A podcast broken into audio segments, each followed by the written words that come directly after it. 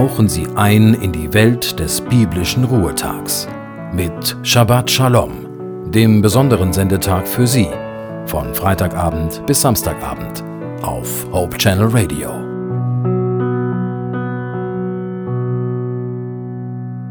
Guten Abend, ich bin Naila Warning und Sie hören Hope Channel Radio. Zum Sabbatanfang habe ich Ihnen eine Andacht aus dem Buch Anhalten, Aufladen, Anpacken von Marcel Wieland mitgebracht. In felsigem Gelände erspähte ein großer, hungriger Puma einen kleinen, spielenden Bären. Blitzschnell sprang er auf seine Beute zu. Der Bär witterte die Raubkatze und rannte um sein Leben. Schließlich endete der Fluchtweg auf einem alten Baumstamm, der über einen tosenden Fluss ragte. Darüber schlich die Raubkatze dem Opfer angriffslustig entgegen. Mit einem Krachen brach die Spitze des Stamms ab und der Kleine fiel in den reißenden Strom. Er kletterte auf das abgebrochene Baumstück und entdeckte, wie ihn der Puma am Flussufer entlang verfolgte. Die Katze sprang auf Felsen, die aus dem Wasser ragten. Hier musste der Baumstamm samt Fracht vorbei. Die Pranken der gewaltigen Katze schnellten auf den Bären zu, der sich vor Angst ins Wasser stürzte. Nun schwamm er ohne Hilfsmittel im reißenden Fluss. Erneut verfolgte ihn sein Gegner vom Flussufer aus. In Angriffsstellung hockend wartete er auf sein Opfer an einer Stelle, wo das Wasser flach wurde. Er schlug auf den Kleinen ein, der aus Leibeskräften brüllte und mit seinen Tatzen in Richtung Puma wirbelte. Schon blutete der kleine Bär an der Schnauze. Beide Tiere kämpften fauchend miteinander.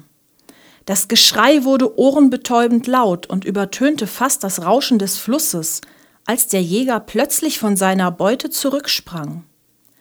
In den Lärm hatte sich das fürchterliche Gebrüll eines riesigen Bären gemischt, der sich hinter dem Kleinen aufgerichtet hatte. Die Raubkatze flüchtete.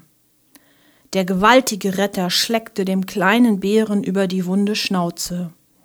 Schließlich trotteten die beiden Seite an Seite davon.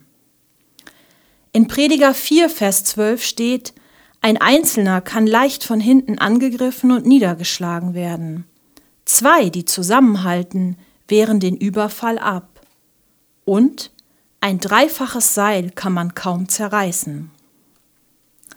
Im Gegensatz zu der Geschichte erzählt der Bibeltext von keinem Tier, sondern von einem einzelnen Menschen, der leicht von hinten angegriffen und überwältigt werden kann. Man kann den Angreifer abwehren, wenn zwei Menschen bei einem Überfall zusammenhalten. Der Bibeltext geht noch einen Schritt weiter und macht auf eine dritte Möglichkeit aufmerksam. Ein dreifaches Seil kann man kaum zerreißen. Was heißt das?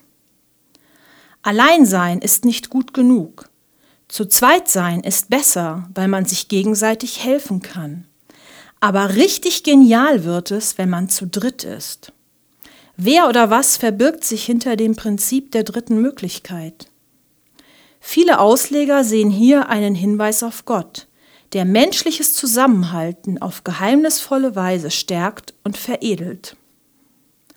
Immer wenn es um Leitung und insbesondere geistliche Leiterschaft geht, gilt dieses Prinzip. Gott ist ein Gott, der sich Teamwork wünscht und es segnet. Leiterschaft ohne Teamwork endet sehr oft in Mittelmäßigkeit. Leiterschaft mit Teamwork hat das Potenzial, große Dinge zu erreichen. Stephen Jobs, der Gründer von Apple, sagte, Große Dinge im Geschäftsleben werden nie von einer Person allein getan. Sie werden von einem Team geleistet. Dies gilt, nach Aussage der Bibel, auch für das Leben mit Gott. Wir erreichen die größten Ziele, wenn wir gemeinsam mit Gott arbeiten.